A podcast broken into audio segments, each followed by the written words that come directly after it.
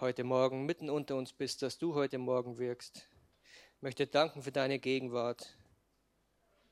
Danken für das, was du in unserem Leben getan hast, Herr. Vater, wir haben vorhin gesungen, dass du den Himmel nicht ohne uns wolltest, Herr. Wir haben gesungen, dass du den Himmel deswegen zu uns auf die Erde gebracht hast. Und das ist so was Gewaltiges. Das ist so was Schönes, das ist so was Tolles. Ich glaube, das, das können wir uns noch gar nicht vorstellen, was das bedeutet. Dieser, dieser geniale Himmel, diese, dieser gewaltige Himmel, dein Reich, dein Reich hier auf dieser Erde, Herr.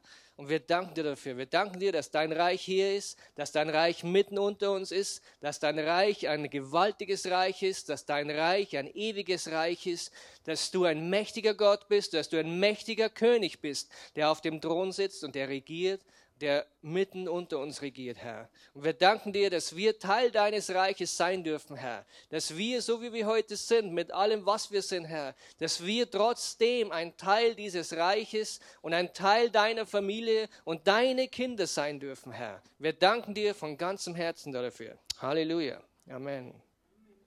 Amen. Möchte mit dem Thema weitermachen und, und fortführen, wo ich das letzte Mal aufgehört habe.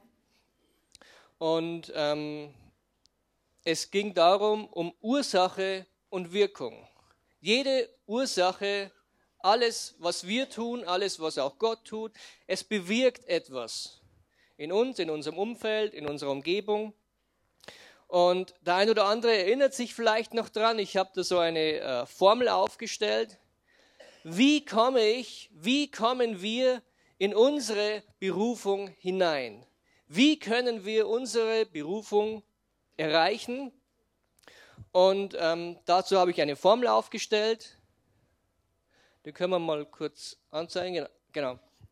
Also, das hier, vielleicht erinnert ihr euch noch, wie wir drauf gekommen sind. Das ist unsere Berufung. Wie erreichen wir unsere Berufung?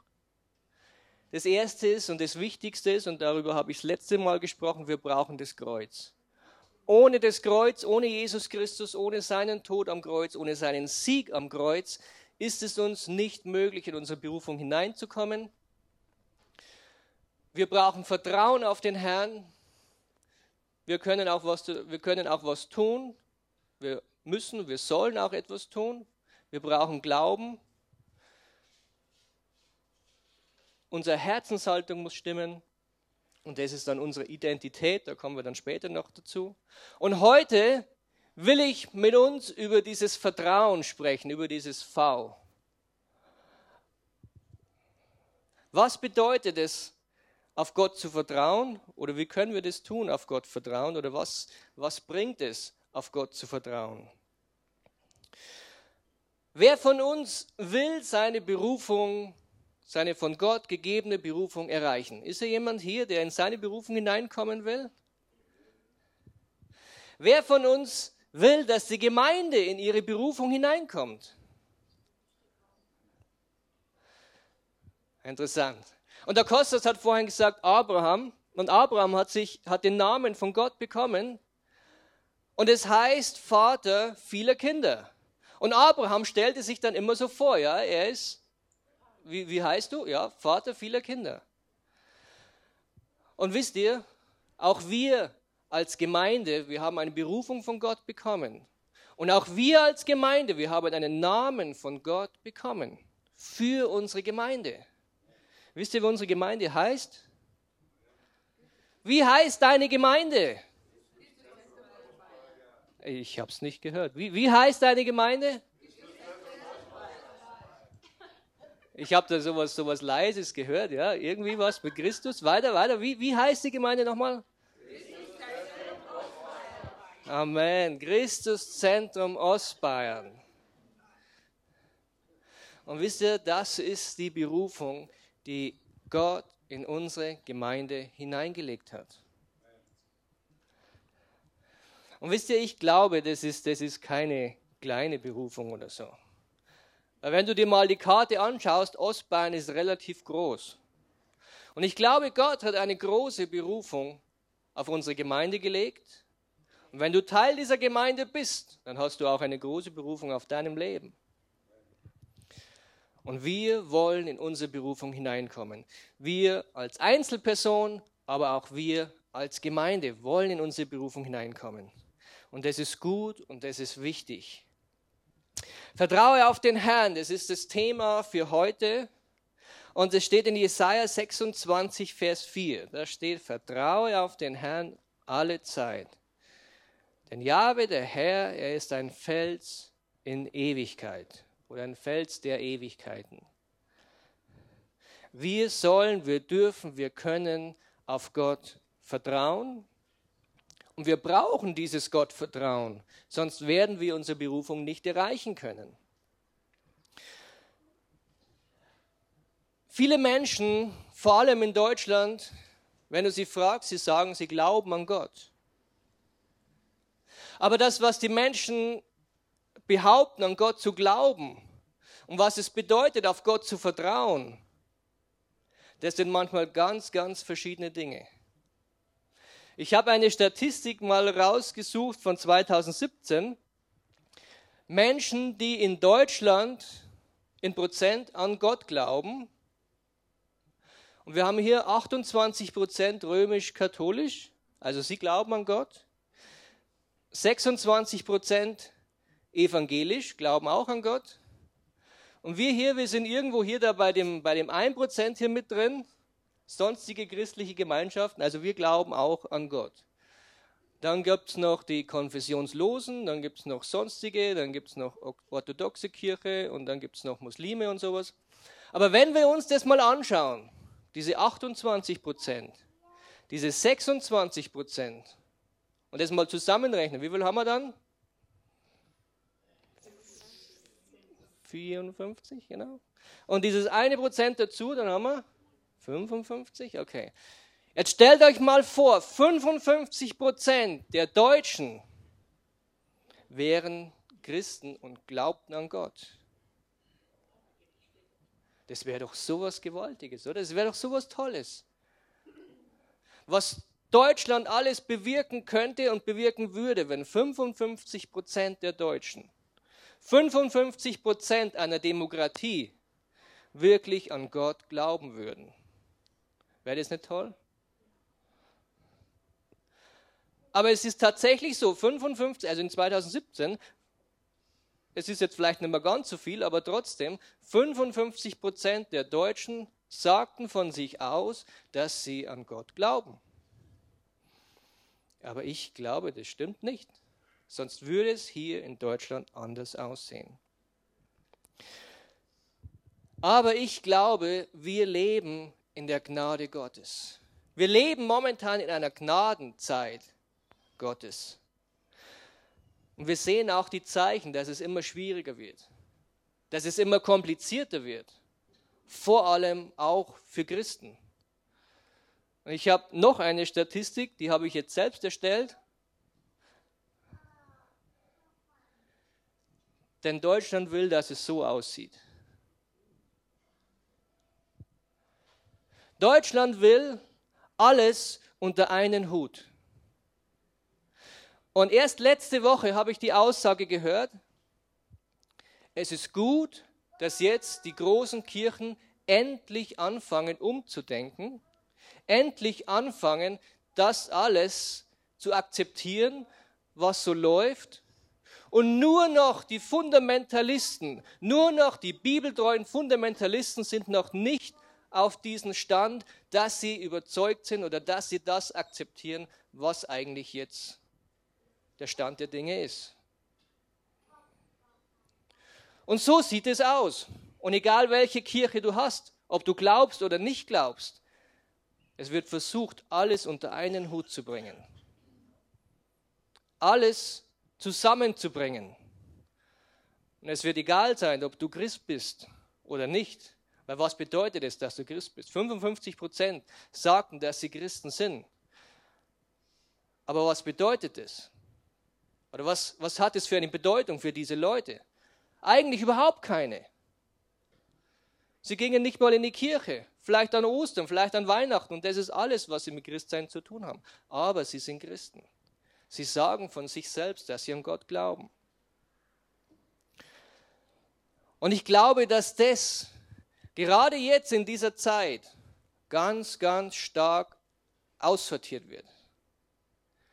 Und dass du dich entscheiden musst. Ich glaube, dass sich Christen nicht mehr lange unter Christen verstecken können. Du wirst dich nicht mehr lange verstecken können hier in Deutschland und sagen können, du bist Christ, ohne dass du ein Problem bekommst.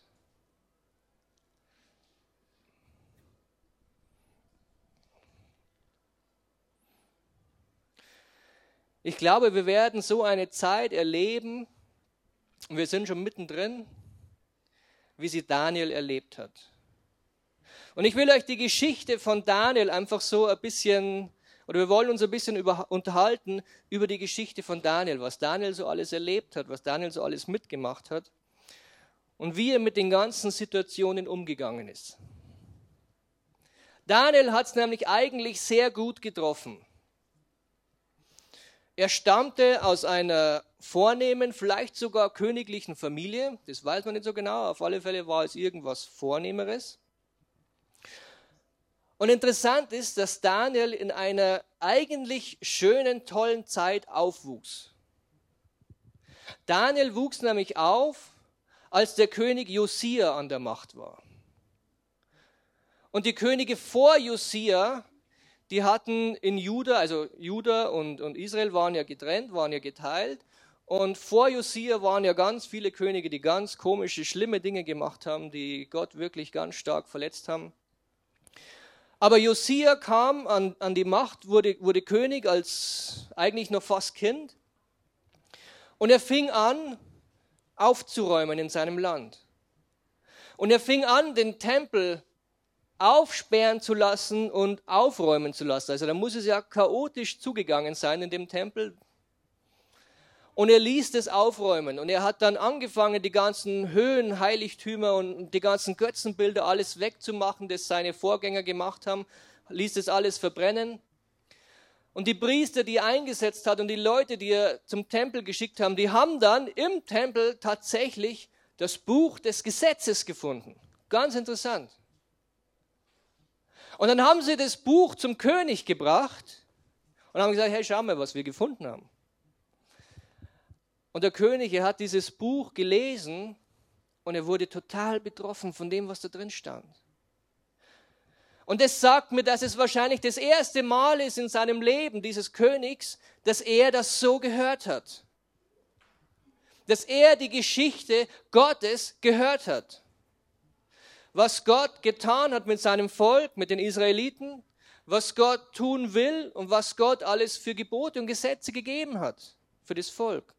Und Josia war total betroffen, am Boden zerstört über das, was seine Vorgänger alles getan haben. Und wie sehr sie, wie sehr ihr Volk Gott verletzt hat. Und es hat ihn noch mehr angespornt, alles dafür zu tun, wieder hineinzukommen in den Willen Gottes. Und wir lesen auch, Josia, er hat dieses Passamal wieder eingesetzt. Und dann steht drin, dieses Passamal wurde nicht mehr so gefeiert oder wurde vor ihm nicht mehr so gefeiert, bei den ganzen Königen nicht und auch bei den Richtern nicht. Also Josia hat dieses Passafest wieder eingeführt, das vorher ganz, ganz lang überhaupt nicht mehr oder nur vielleicht in irgendwelchen Ritualen vorgekommen ist. Erst Josia über hunderte Jahre hinweg hat dieses Passafest wieder richtig eingeführt. Und wisst ihr, David, äh nicht David, Daniel war zu dieser Zeit ein Kind. Und er wuchs heran in dieser Zeit. Und ich glaube, das war eine fantastische Zeit.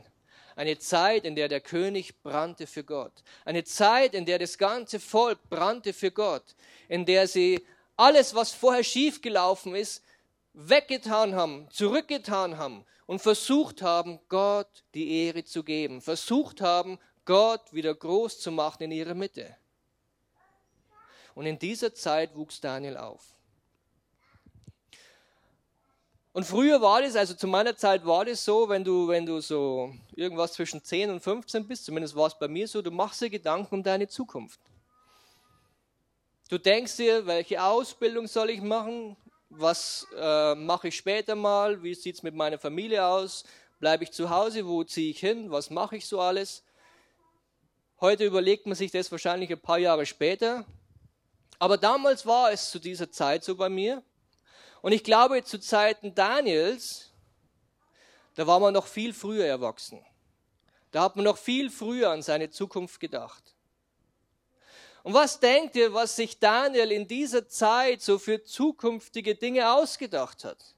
Er war so zwischen 10 und 15, denke ich mal. Also er wuchs in der Zeit auf, also er kannte nichts anderes als Josia. Und so, ich denke, mit zwischen 10 und 15 irgendwie hat er mit Sicherheit auch an seine Zukunft gedacht. Was werde ich tun? Wie wird meine Zukunft hier aussehen? Hey, es ist toll, wunderbar. Wirtschaftswunder, sehr schön. Wo werde ich sein in, in 15, 20 Jahren? Und ich bin davon überzeugt, dass Daniel nicht an das gedacht hat, was er letztendlich tatsächlich erlebt hat. Denn als der König Josia gestorben ist, kam sein Nachfolger, fragt mich nicht, wie der heißt, könnt ihr selber lesen. Der, glaube ich, war nur drei Monate im Amt, dann kam wieder einer. Joahas und, und Joir, irgendwas, irgendwas mit Jo, auf alle Fälle. Und die haben wieder genau das Gegenteil gemacht. Die haben wieder Götzen angebetet, die haben schlimmer getrieben als alle vorher, die haben wieder ihre Kinder für irgendwelche Götzen hingegeben, getötet und so weiter und so fort. Ganz schlimme Dinge. Und Daniel saß da mittendrin. Und dann zur Krönung kam der König von Babylon und er hat dieses stolze Volk, dieses Volk Gottes tatsächlich besiegt. Hat alles zerstört, hat alles den Erdboden gleich gemacht, hat sie verscheucht aus ihrer, aus ihrer Heimat, hat gesagt, ihr müsst raus, ihr dürft nicht mehr hier leben, ihr müsst, also die, die überlebt haben, die durften nicht mehr dort leben, die mussten weg, die wurden weggeführt in Gefangenschaft. Und genauso auch Daniel. Auch Daniel wurde weggeführt. Und ich glaube nicht, dass das sein Plan für sein Leben war der in so einer schönen Zeit aufgewachsen ist, der hat bestimmt zurückgedacht an die wunderbare Zeit unter dem König Josia, wie toll das da war. wenn ich so mein Leben anschaue, manchmal ist es auch so, dann denkt man, hey, wo ist Gott? Warum geschieht mir das? Warum ist es jetzt so, wie es ist? Warum kommen jetzt die Babylonier und nehmen mich mit? Und ich glaube, wir sind aus dieser Zeit des Josias, also wenn hier in Deutschland gesamt, wenn es, wenn es um die Christenheit geht, ich glaube, wir sind aus der Zeit des Josia auch schon lange heraus. Vielleicht noch nicht in der Gefangenschaft, aber aus der Zeit des Josia, glaube ich, sind wir in unserem Leben als Christen heraus. Und Daniel wurde weggeführt Und Daniel war vielleicht so um die 20 Jahre alt, als das geschah. Junger Kerl, junger Mensch, ganz alleine. Und plötzlich kommt er an so einen fremden Hof, plötzlich kommt er nach Babylon, er hat es eigentlich noch relativ gut getroffen. Er wusste zwar überhaupt nicht, was auf ihn zukommt, aber er hat es noch relativ gut getroffen. Er kam auf den Hof, er war weise, er war ein guter Mann, er war gut aussehend und stattlich. Er war, aus, er war eben aus, ein, aus einer gehobeneren Schicht.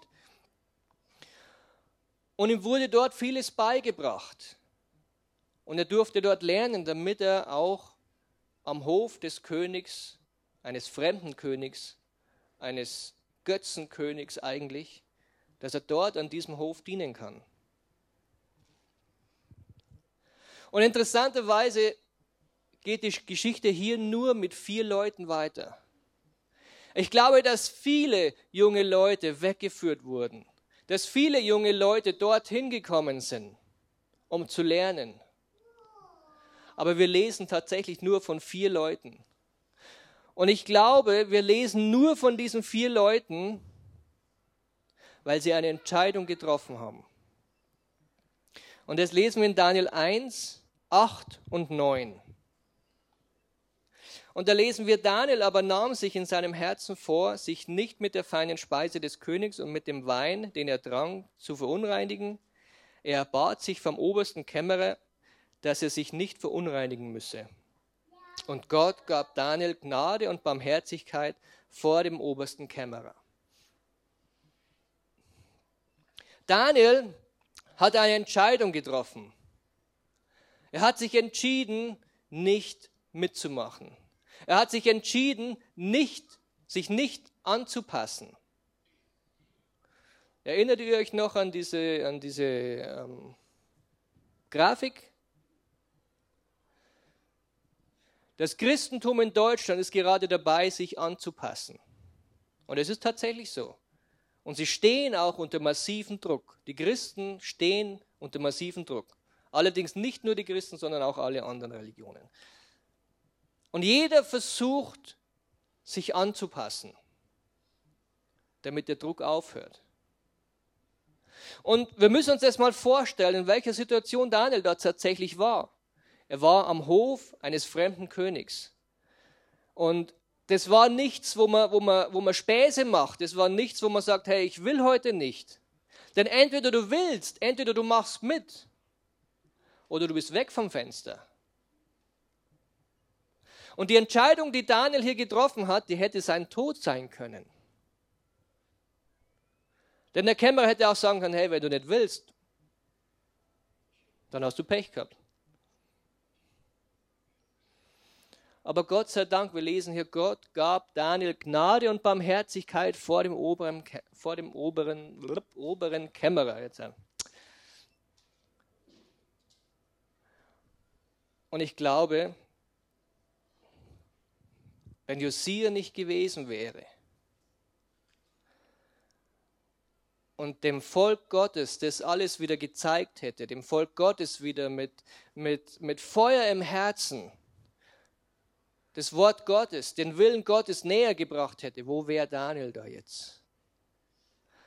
Aber Gott sei Dank, Daniel wuchs in der Zeit auf und ich glaube, er war schwer beeindruckt von dem, was Josia da getan hat. Und das behielt er in seinem Herzen.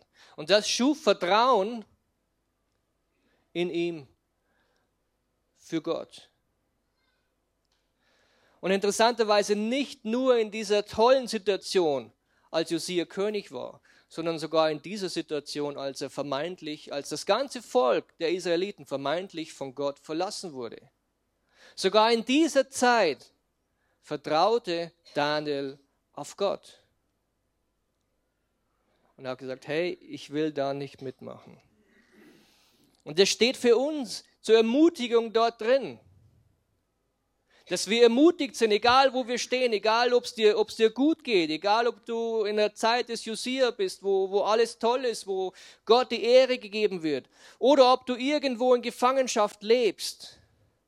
Es gibt uns Mut und es gibt uns Hoffnung, auf Gott zu vertrauen. Denn Gott wird dafür sorgen, dass Daniel, dass du, da kannst du deinen Namen einsetzen, Gnade und Barmherzigkeit bekommst, vor je nachdem, wer vor dich oder über dich gesetzt ist. Das ist nichts, was sich Daniel erarbeitet hat. Das ist nichts, was Daniels Idee oder Daniels Leistung war, sondern das ist etwas, was Gott getan hat, weil er das Vertrauen, das Daniel in Gott hatte, belohnt hat damit.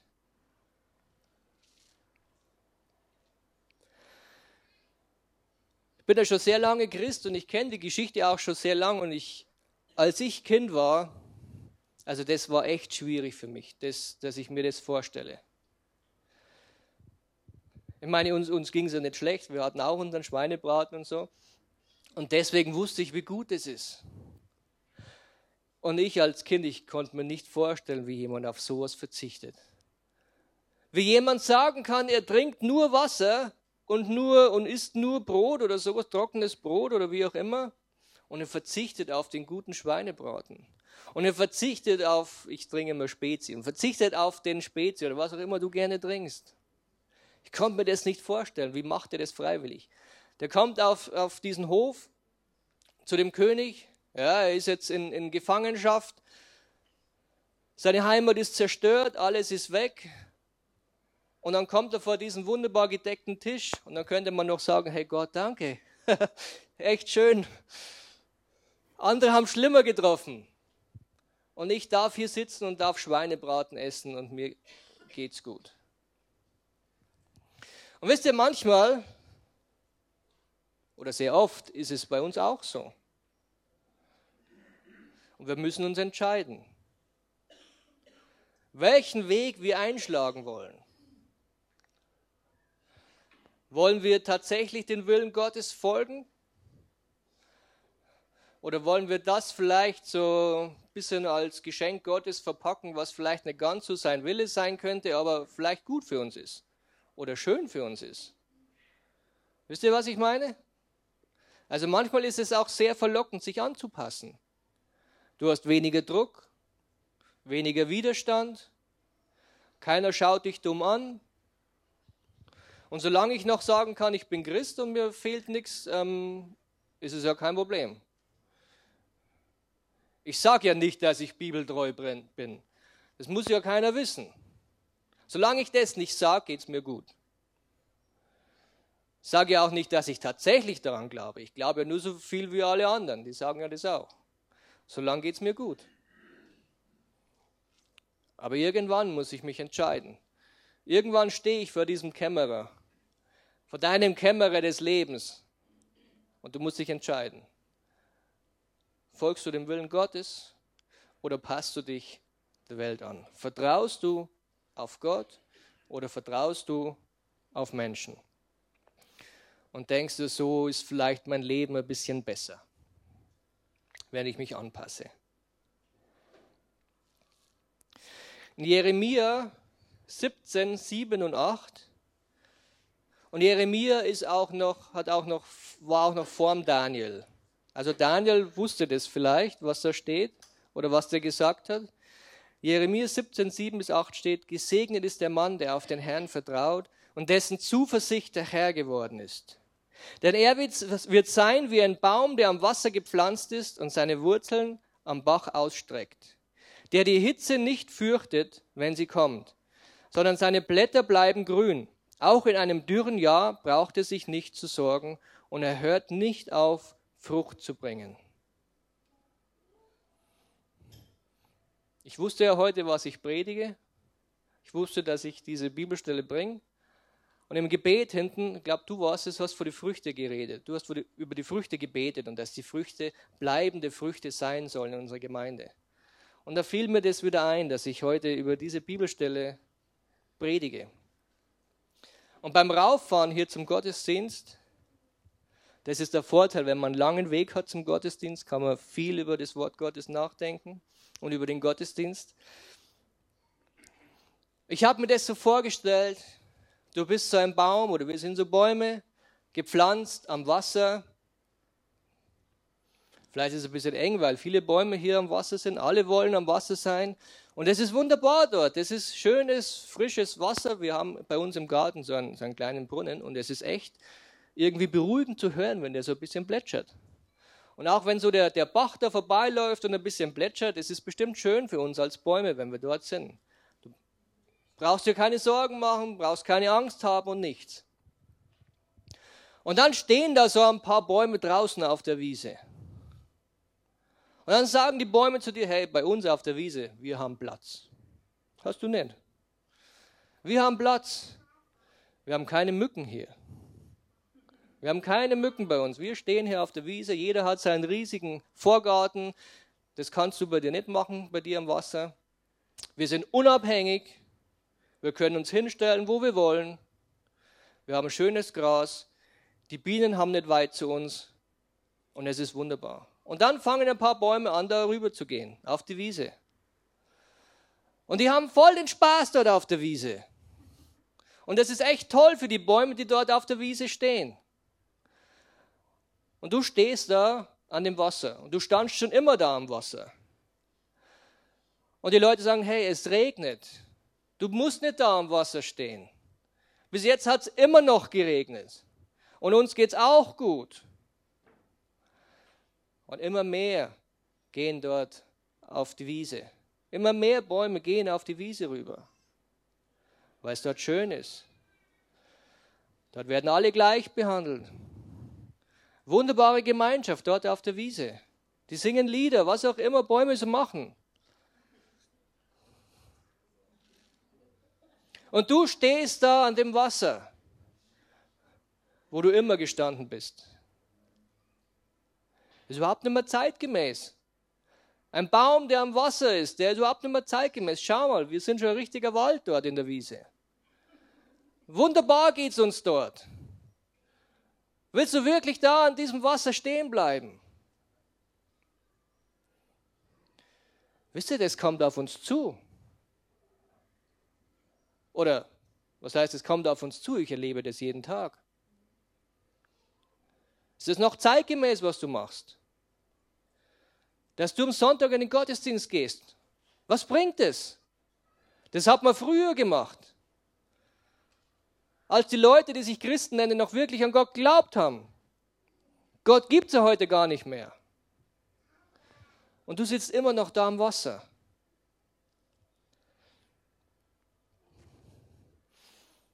Aber wisst ihr, die auf der Wiese, so gut es ihnen geht, sie haben immer Angst davor, dass der Regen mal aussetzt. Und so gut es den Menschen in Deutschland geht, die nicht an Gott glauben, wenn du die Oberfläche ein bisschen wegnimmst, dann siehst du Not, dann siehst du Sorgen, dann siehst du Angst. Viele Probleme.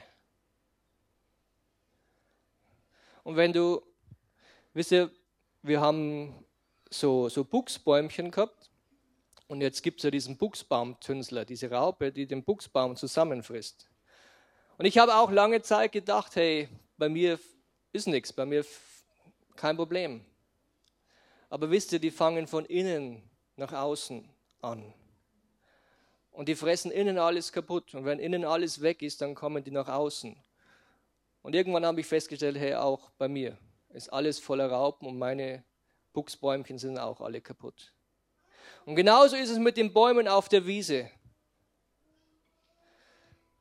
So viel sie jubeln, so viel sie lachen, so viel sie schreien, so, so, so gut es ihnen scheint zu gehen, von innen heraus fangen sie, aus, fangen sie an zu verdorren, weil das Wasser nicht reicht.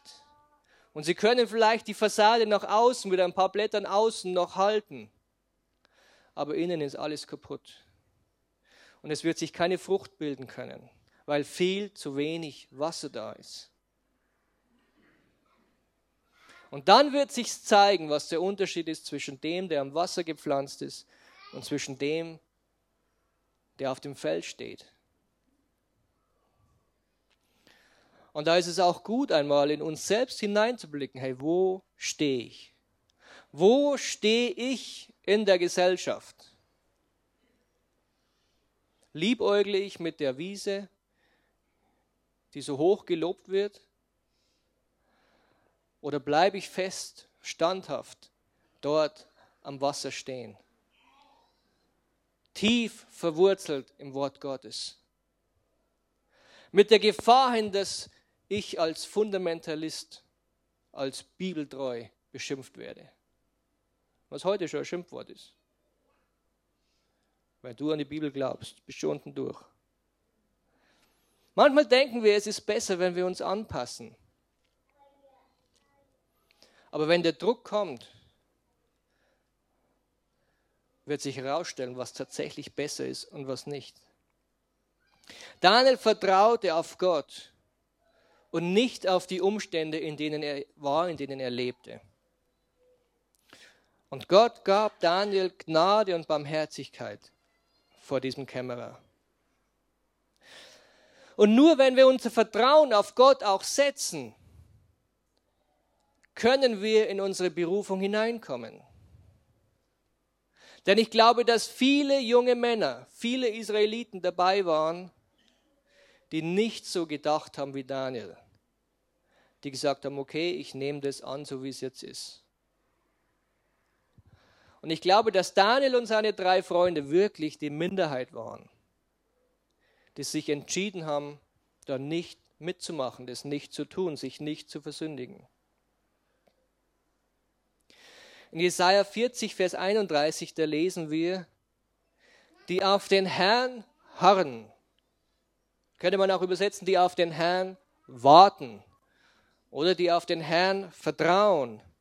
Diese Leute, sie kriegen neue Kraft, dass sie auffahren mit Flügeln wie Adler, dass sie laufen und nicht matt werden, dass sie wandeln und nicht müde werden. Die Leute, die auf Gott vertrauen, die Leute, die wirklich am Wasser fest verwurzelt bleiben.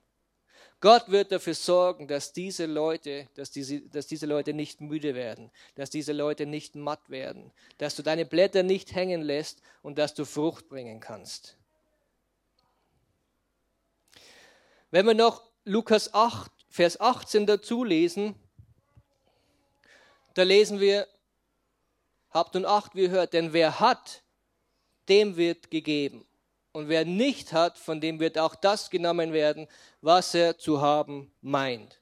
Und ich bin davon überzeugt, dass viele meinen, sie glauben an Gott. Viele meinen, sie glauben an Gott, aber sie tun es nicht. Wer hat, dem wird gegeben.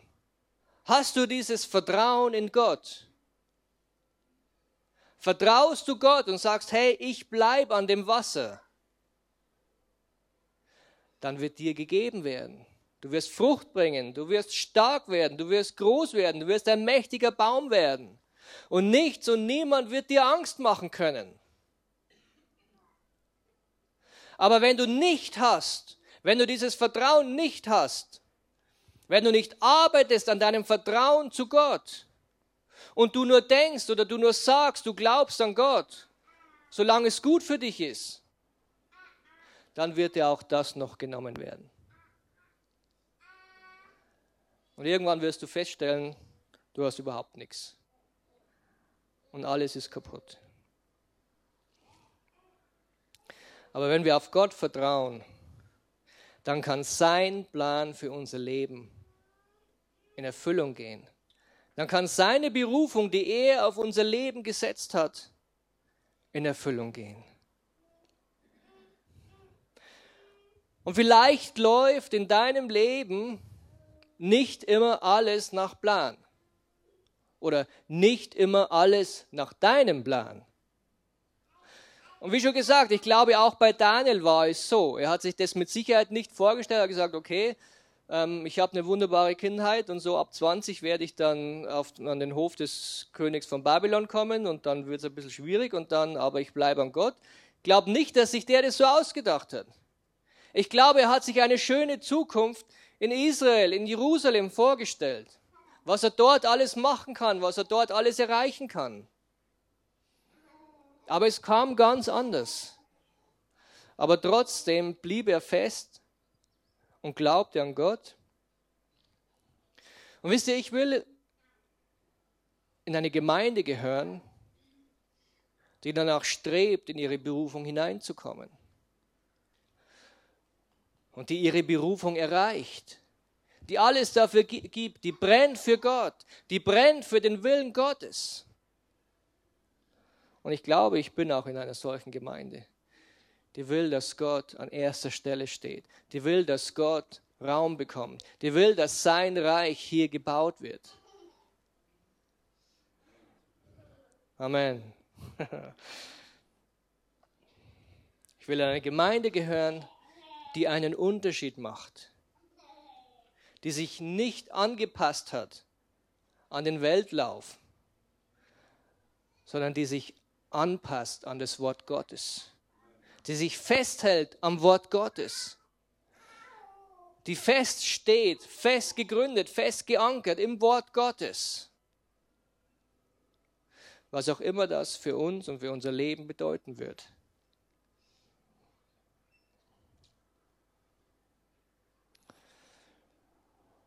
Und ich kann auch sagen, dass viele Leute da nicht mitmachen werden. Und manche werden auch gehen so wie ich euch von den Bäumen erzählt habe, die das Wasser verlassen. Menschen, die nur glauben, dass sie glauben, aber eigentlich überhaupt nicht glauben. Die werden gehen. Die werden diesem Druck nicht standhalten können. Menschen, die das Vertrauen nicht auf Gott setzen, die kein Vertrauen zu Gott haben, die werden gehen. Die werden diesem Druck der Welt erliegen. Aber wir können auf Gott vertrauen, wir dürfen auf Gott vertrauen. Und wenn wir das tun, haben wir die Zusage Gottes, dass es uns richtig, richtig gut gehen wird. Und auch die Geschichte von Daniel ist ja nicht zu Ende, sondern die Geschichte von Daniel geht noch weiter. In Daniel 2 zum Beispiel, da lesen wir vom König Nebukadnezar. Und dieser König Nebukadnezar, er hatte einen Traum, der ihn absolut beunruhigt hatte. Und irgendwie, warum auch immer, vielleicht war es Weisheit von Gott oder wo auch immer er das her hatte, er fing an, seinen Weisen und seinen Traumdeutern plötzlich nicht mehr zu vertrauen. Und er sagt, er hat die Schnauze voll von dem, was die alles sagen. Er hat die Schnauze voll von den Horoskopen, die er dort bekommt. Morgen wirst du jemanden treffen, der dir gut gefällt. Naja, wow, das hat zugetroffen, wow, das hat sich erfüllt. Ja, sowas Tolles. Wie wahr doch diese Horoskope dieser Traumdeuter sind. Irgendwie hat dieser König festgestellt, und ich glaube, das ist ja nicht unbedingt negativ, dass das vielleicht nicht alles richtig ist, was er dort von diesen Leuten hört. Und er hatte die Schnauze voll von den ganzen Leuten und hat gesagt, hey, ich will nicht, dass ihr mir diesen Traum deutet, sondern ich will, dass ihr mir erzählt, welchen Traum ich geträumt habe und ihn deutet. Und jetzt hatten alle Scharlatane, alle dort, alle weisen Männer dort ein riesengroßes Problem. Denn welcher Mensch könnte das tun? Welcher Mensch weiß, was du geträumt hast?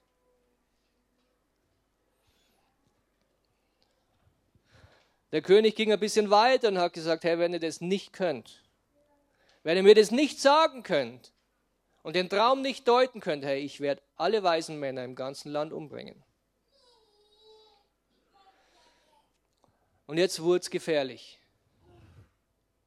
Denn auch Daniel war ein weiser Mann. Und auch Daniel lebte dort am Hof. Aber letztendlich konnte niemand das tun. Niemand konnte ihm das deuten. Niemand konnte ihm das sagen, was er geträumt hat. Und der Befehl ging aus, dass die weisen Männer getötet werden sollten. Und die, die den Auftrag hatten, die Leute zu töten, sie kamen zu Daniel. Und Daniel hat gesagt, hey, stopp, was ist hier los? Und sie haben ihm gesagt, was los ist, haben gesagt, hey, der König hatte einen Traum er will aber nicht die Deutung des Traums, sondern er will, dass, er, dass wir ihm den Traum erklären oder den Traum sagen und ihn deuten. Und dann hat er gesagt, hey, stopp, warte mal. Gib mir kurz Zeit, lass mich beten und ich werde Gott fragen. Und das hat Daniel gesagt in einer, in einer Nation, die wirklich tief im Götzendienst drin war. Und er hat gesagt, hey, ich will meinen Gott fragen. Und der König gab ihm diesen, diesen kleinen Aufschub und Daniel setzte sich hin, er holte seine drei Freunde, sie beteten miteinander. Und wisst ihr, was geschehen ist? Gott gab Daniel den Traum. Und Daniel konnte zum König gehen und konnte zum König sagen, hey, mein Gott, der König des Himmels und der Erde. Eine gefährliche Aussage vor so einem König. Er hat mir gesagt, was du geträumt hast. Und er hat mir auch gesagt, was dein Traum bedeutet. Und er sagt zu dir, was du tun sollst. Eine Wahnsinnsaussage vom König. Sowas zu sagen vor einem mächtigen König. Das war ein Weltreich damals. Daniel konnte ihm aber den Traum sagen. Und das hat den König überzeugt. Der König hatte keine, keine Wahl mehr daran zu zweifeln, an dem, was, was Daniel gesagt hat. Weil niemand das wissen konnte, was er geträumt hat. Und so war dem König Nebukadnezar klar, dass das, was Daniel gehört hat, dass das, was Daniel gesagt hat zu ihm, das muss stimmen. Und den Gott, den Daniel gefragt hat, nach diesem Traum, das muss ein gewaltiger Gott sein.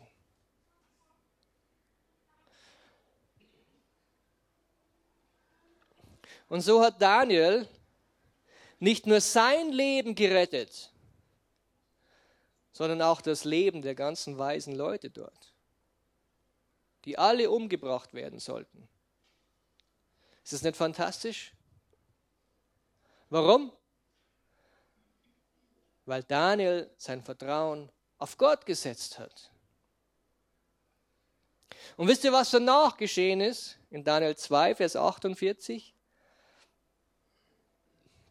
Darauf machte der König den Daniel groß und gab ihm sehr viele Geschenke und setzte ihn zum Herrscher über die ganze Provinz Babel und zum Oberhaupt über alle Weisen von Babel. Glaubt ihr, dass Daniel sich das erträumt hätte, als er noch in Jerusalem als junger Mann saß? Dass er über die ganzen weisen Leute dieses riesengroßen babylonischen Reiches herrschen wird? Ich glaube, niemals hätte er sich das vorgestellt. Und als Jerusalem gefallen ist, als Jerusalem erobert worden ist, glaubt er, er hätte daran gedacht, dass das geschieht? Dass er einmal über diese ganzen weisen Leute herrschen wird? Ich glaube nicht. Aber das ist etwas, was Gott möglich gemacht hat. Das ist etwas, weil, weil Daniel gesagt hat, hey, meine Pläne, meine Gedanken über mein Leben sind nicht so wichtig als das, was Gott tun will. Und ich vertraue lieber auf Gott als wie auf meine Umstände. Ich vertraue lieber auf Gott als wie auf meine eigene Vorsorge. Und Gott hat ihn gesetzt und hat ihm diese Position gegeben. Daniel konnte diesen Traum nicht deuten. Gott hat es ihm gesagt. Und Daniel hat auch gesagt, hey, das ist nicht von mir, sondern das ist von Gott. Das war nicht aus seiner eigenen Kraft heraus. Aber Daniel erkannte seinen Gott. Er wusste, auf wen er vertraut. Und deswegen konnte Gott auch Daniel gebrauchen. Dort, wo er war. In diesem Leben, das er dort geführt hatte. Aber da ist es immer noch nicht zu Ende mit Daniel. Wir können sagen, hey, Daniel, er war jetzt der, der Herrscher über die ganzen weisen Leute und jetzt ist alles super, jetzt ist alles schön. Und doch hat er noch Probleme manchmal. Und wisst ihr, warum er Probleme hatte? weil er sich nicht angepasst hat. Er war wirklich resistent dagegen, dass er sich anpasst.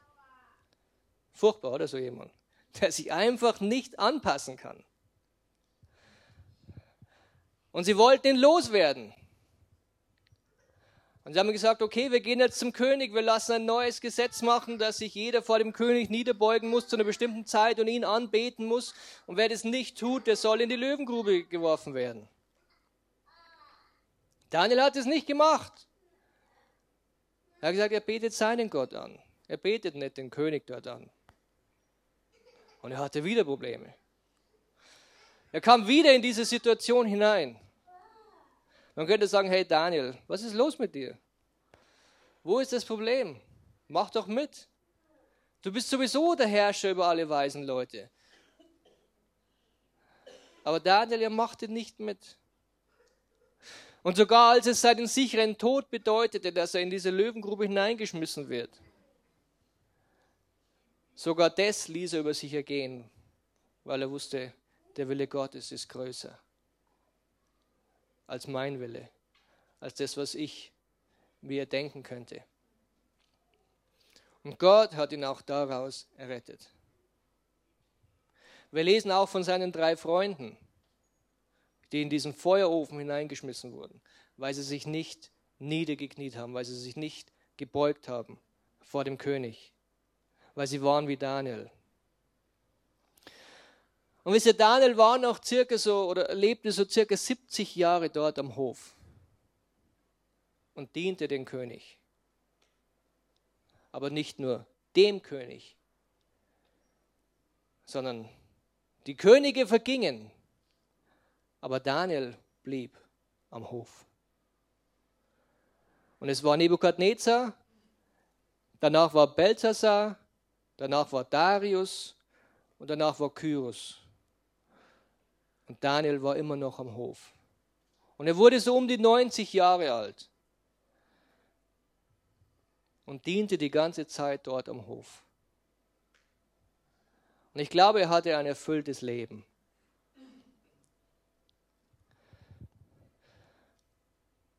Und manchmal muss ich auch so mein Leben überdenken, hey, ist es bei mir so, lebe ich so wie Daniel? Vertraue ich wirklich so stark auf Gott, wie Daniel das getan hat? Setze ich mein Vertrauen auf Gott, wenn es ein bisschen schwierig wird? Oder gebe ich diesem Druck nach? Und wisst ihr, ich habe am Anfang gesagt, wir leben in einer Gnadenzeit und ich, ich will da wirklich einen Schwerpunkt drauflegen. Wir leben in einer Gnadenzeit. Wir leben in einer Zeit, in der es uns noch leicht fällt, in den kleinen Dingen Gott zu vertrauen. Zu lernen, auf Gott zu vertrauen, ohne dass es große Konsequenzen für uns hat. Aber irgendwann kommen wir in diese Position, wo es vielleicht um unser Leben geht, wo es vielleicht um unsere finanzielle Absicherung geht, wo es um deinen Ruf geht, um deine Arbeitsstelle geht. Wie wirst du dich entscheiden? Wenn es heißt, hey, wenn du Christ bist, bekommst du diese Arbeitsstelle nicht. Wenn du so fundamentalistisch bleibst, bekommst du diese Stelle nicht. Du kriegst keinen Kredit, du kriegst kein Geld mehr von der Bank, wenn du nicht aufhörst, so bibeltreu zu sein wenn du nicht aufhörst, von Jesus zu erzählen. Und wisst ihr, wir stehen kurz davor, vor dieser Zeit, dass es so weit kommt. Wie werden wir uns entscheiden? Wenn du überlegen musst, hey, willst du dein Kind versorgen mit diesem Job oder willst du auf Gott vertrauen, dass er das tut? Wie werden wir uns entscheiden? Wie groß, wie tief ist unser Vertrauen in Gott? Wie viel Druck können wir aushalten? Und ich will es nochmal sagen, Jesaja 26, Vers 4, vertraut auf den Herrn alle Zeit, denn der Herr ist ein Fels der Ewigkeiten. Gott selber, er sagt von sich, er ist ein Fels. Er steht fest. Er verändert sich nicht. Sein Wort verändert sich nicht. Die Welt verändert sich. Nicht immer zum Positiven. Aber das Wort Gottes bleibt. Und das bedeutet auch seine Zusagen für dich, seine Zusagen für dein Leben, seine Gedanken über dich, seine Gedanken über dein Leben. Sie verändern sich nicht. Und egal wie viele Entscheidungen du vielleicht schon falsch getroffen hast, und egal wie oft du diesem Druck einfach unterlegen bist und gesagt hast, hey, ich kann nicht mehr, die Gedanken Gottes über dein Leben, die Berufung Gottes auf dein Leben, sie verändert sich nicht, weil Gott derselbe ist gestern, heute und in Ewigkeit. Und seine Liebe zu dir wird sich nicht verändern, auch wenn du daneben trittst. Spreche ich aus Erfahrung.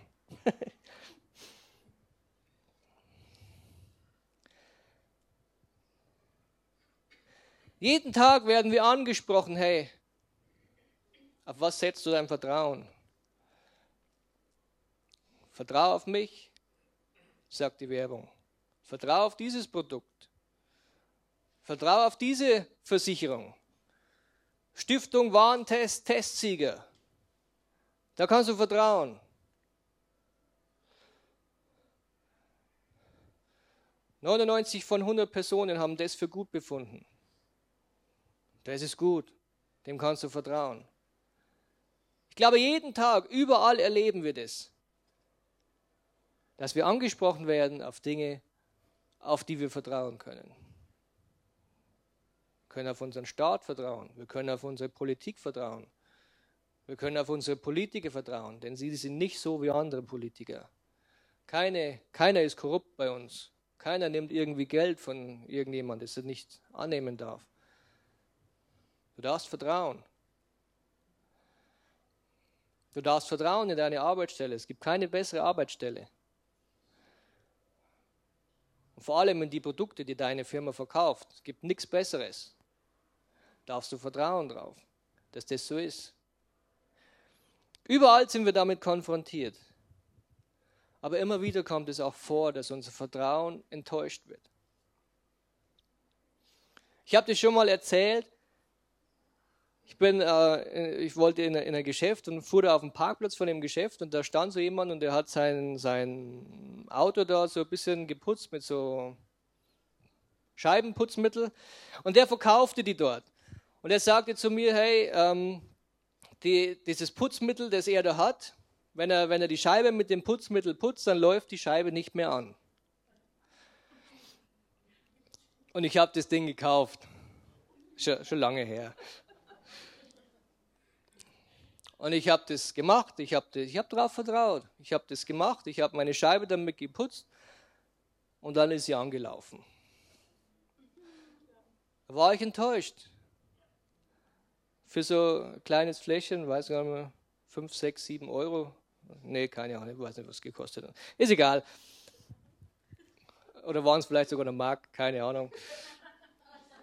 Auf alle Fälle, es war viel Geld für so ein kleines Fläschchen aber es hätte natürlich was Tolles bewirken sollen, hat es nicht. Ich wurde enttäuscht, habe viel Geld dafür bezahlt. Für nichts. Und ich glaube, das steht immer noch zu Hause irgendwo im Regal drin. Was willst du damit machen, wenn es nicht das tut, was es tun soll? Und ich glaube, jeder von uns könnte so eine kleine Geschichte erzählen, glaube, niemand ist hier, der noch nicht enttäuscht wurde, oder? Ist schon jemand mal enttäuscht worden, so ein bisschen? Von irgendeinem Produkt oder vielleicht sogar von irgendeiner Person oder. Ja, ja der eine oder andere hat es erlebt, okay. Ich habe das erlebt mit diesem Fläschchen. Ich glaube, ich habe das schon öfters mal erlebt, dass ich enttäuscht wurde. Ich bin einer, der sehr gerne vertraut. Und manchmal ist es halt nicht so gut. Die Bibel wirbt auch dass wir Gott vertrauen sollen. Und sie sagt uns, wir sollen auf Gott vertrauen.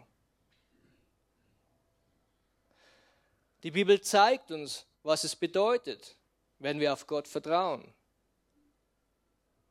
Was wir davon haben, wenn wir auf Gott vertrauen.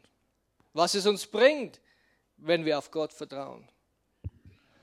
Und die Bibel zeigt uns auch diese Geschichten wie Daniel, wo wir erkennen können, wo wir daran sehen können, was es bedeutet, wenn man auf Gott vertraut. Und die Geschichten des Lebens, das sind die Geschichten, die uns zeigen, was es bedeutet, wenn man nicht auf Gott vertraut. Aber wir hören auch hier immer wieder Zeugnisse. Wir hören von Menschen, die geheilt wurden. Warum? Weil gebetet worden ist. Weil sie ihr Vertrauen in Gott gesetzt haben. Und es gibt viele Dinge in meinem Leben, wo ich mein Vertrauen auf Gott gesetzt habe. Und wisst ihr, eines der einzigen Dinge, die mich niemals enttäuscht haben, war Gott und seine Zusagen. Ihr könnt euch nicht vorstellen, von was ich alles geheilt worden bin. Also ich lebe echt in der Gnade Gottes. So viele Dinge, die ich erleb, erleben durfte in meinem Leben. Und bestimmt du auch. Und somit ist es etwas, das Wort Gottes ist etwas, was real ist. Das Wort Gottes ist etwas, was wirksam ist. Das Wort Gottes ist etwas, was funktioniert. Ich bin jemand, der so ziemlich alles ausprobieren will. Und wenn ich von vornherein weiß, es ist vielleicht nicht optimal, ich will es trotzdem mal ausprobieren, damit ich selber ausprobiert habe. Nur gestern nicht. Da war ich im Erste-Hilfe-Kurs vor der Firma aus. Das wollte ich eigentlich nicht so alles ausprobieren. Ihr kennt es vielleicht, du musst da so eine Puppe in die Puppe reinblasen und draufdrücken und dann bist du zu schnell, dann bist du zu langsam, dann drückst du zu stark, dann drückst du zu wenig. Da musst du das alles vorspielen, was da so alles passieren kann. Und einer muss den Patienten spielen und einer muss den Typ spielen, der wo ihm hilft. Und immer wieder spielst du solche Dinge durch und dann sagt er, ja, und was hast du vergessen? Ja, du hast den Notruf nicht getätigt. Ne?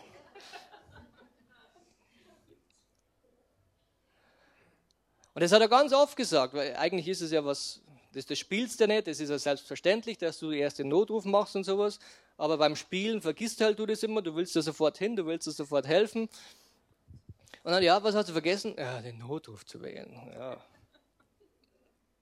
Einmal war ich kurz davor, dass ich sage, hey, ich habe vergessen zu beten.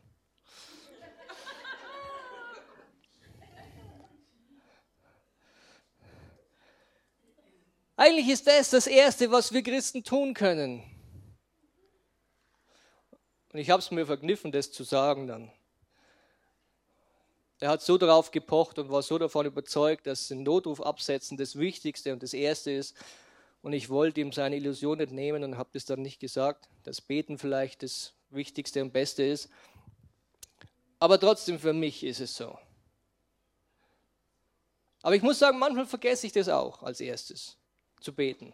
Manchmal bin ich tatsächlich davon überwältigt und sage, hey, ich weiß, wie es geht, ich helfe dir und zack, habe ganz vergessen, den Notruf nach oben abzusetzen. Aber wir können das tun. Wir können Gott anrufen, wir können zu ihm kommen, wir können beten. Und unser Vertrauen als allererste Maßnahme, die wir tun, in ihn zu setzen. Zu sagen, hey Gott, Egal was jetzt passiert, mit mir, mit dem, mit meinem Umstand, mit meinem Leben, als erstes ähm, setze ich mein Vertrauen auf dich.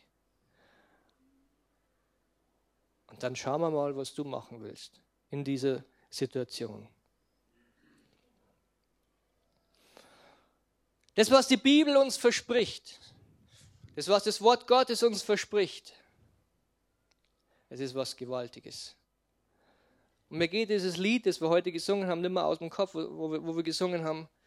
Du wolltest den Himmel nicht ohne uns.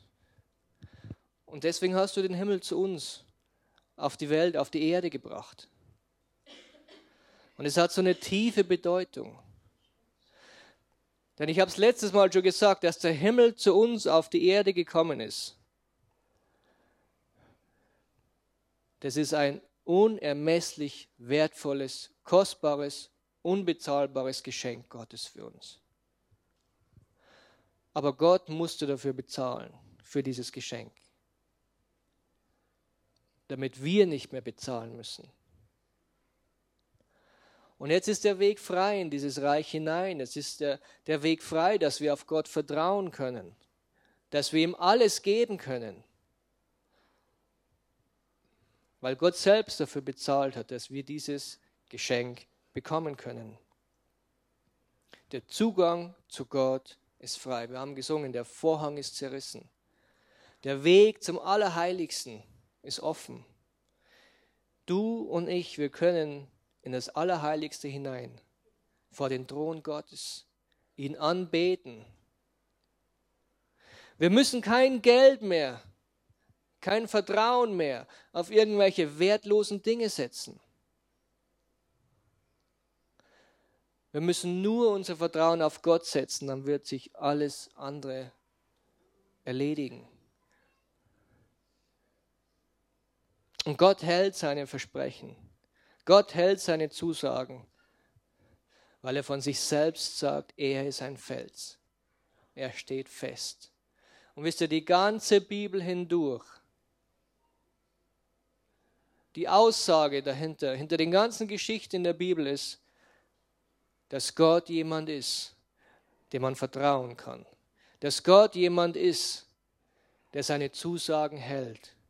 Dass Gott jemand ist, der dich und mich unermesslich liebt. Und alles dafür gibt, dass es dir und mir gut geht. Und Leute, er will uns gebrauchen, er will dich gebrauchen, er will mich gebrauchen. Und er kann es tun und er wird es tun, wenn wir unser Vertrauen auf ihn setzen. Wenn wir ihm unser Vertrauen schenken. Vielleicht wollen wir alle miteinander kurz aufstehen.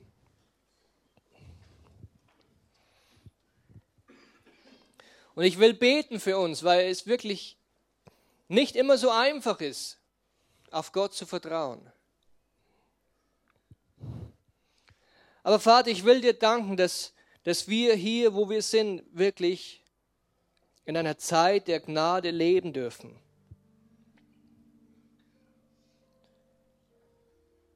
Dass du uns Ruhe schenkst dass du uns eine Zeit schenkst, in der wir herausfinden können, herausfinden dürfen, was es bedeutet, auf dich zu vertrauen. Vater, ich will dich bitten, dass du unsere Herzen aufmachst, dass du unsere Herzen weich machst, Herr. Dort, wo vielleicht Kummer ist, dort, wo Schmerz ist, Dort, wo Enttäuschung ist in unserem Herz, weil wir enttäuscht worden sind, weil wir unser Vertrauen auf Dinge gesetzt haben, die uns enttäuscht haben. Vater, ich bitte dich jetzt, dass du kommst mit deinem Heiligen Geist und dass du unsere Herzen heilst, dass du unsere Herzen wiederherstellst.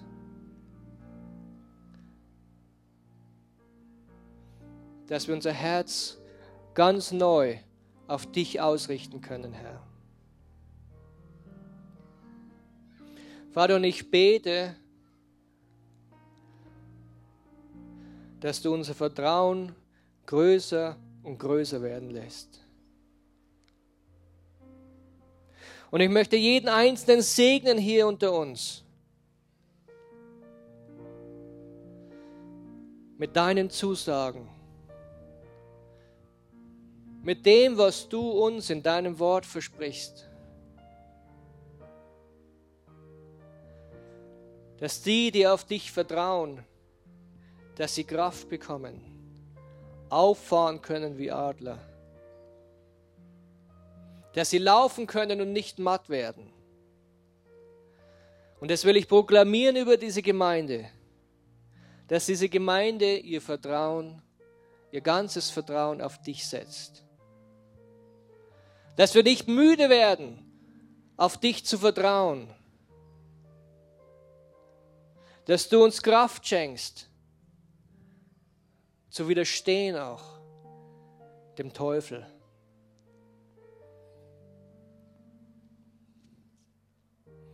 Und Vater, wir danken dir. Wir danken dir für dein wunderbares Geschenk der Gnade.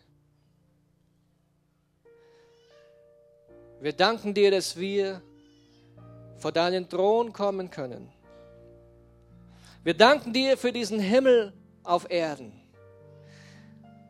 Wir danken dir, dass du uns zeigst, was es bedeutet, auf dich zu vertrauen. Wir danken dir auch, dass auf dich zu vertrauen, dass es besser ist als alles andere, was wir uns selbst erhoffen und erdenken könnten. Wir danken dir, dass dein Plan für unser Leben besser ist als alles, was wir uns ausdenken können. Wir danken dir, dass dein Reich größer ist als alles, was wir hier auf der Erde kennen. Wir danken dir, dass dein Wille über uns, dass deine Berufung größer ist, besser ist, mächtiger ist als alles, was die Welt uns bieten könnte. Und wir loben und wir preisen dich da dafür. Kommt, gib dem Herrn die Ehre. Gib ihm Applaus, wenn du, wenn du denkst, du hast einen wunderbaren Gott. Dann sag es ihm. Vater, wir danken dir. Wir danken dir, dass du ein großer, mächtiger Gott bist. Vater, wir danken dir, dass du in unserem Herz bist. Wir danken dir, dass wir dich in unserem Leben haben, dass wir dir vertrauen können, dass wir unser Vertrauen auf dich setzen dürfen, Herr. Halleluja. Wir loben und wir preisen dich dafür. Wir geben dir alle Ehre, Herr. Wir danken dir für das, was kommt. Wir danken dir für diese wunderbare Zeit, in die wir hineingehen, Herr. Wir danken dir für die Zeit, in der wir wirklich unseren Glauben auf dich setzen können, Herr. Und wir danken dir dafür. Wir müssen keine Angst haben vor den Dingen, die kommen. Wir müssen keine Angst haben vor, vor dem, was in der Welt so alles geschieht. Weil wir wissen, dass wir wissen, dass wir wissen, wenn wir unser Vertrauen auf Gott setzen, Nichts und niemand kann dich aus seiner Hand reißen. Und nichts und niemand kann dir die Ruhe wegnehmen. Amen. Amen. Danke, Stefan. Halleluja. Halleluja. Und der Herr sei euch gnädig auf dem Weg, die wir vor uns steht. Der Herr sei, segne euch und der Herr lasse sein Angesicht leuchten über uns alle, damit die Welt erkennt, unser Vater im Himmel ist ein guter Vater, dass er umkehrt zu ihm, dass seine Wege geht, seine Heile erlebt. Und wir danken dir, Herr, dass du mit uns bist, die ganze Woche hindurch. Wir danken dir für deine Gnade, wir danken für deinen Segen, wir danken dir für deine freundliche Angesicht, die wir jeden Tag erleben dürfen. Amen. Amen. Seid gesegnet, es gibt Kaffee und Kuchen und könnt ihr zusammen Gemeinschaft haben und sonst Hauskreise bis nächste Woche. Amen. Gebet zusammen. Genau. Also bis nächstes Mal.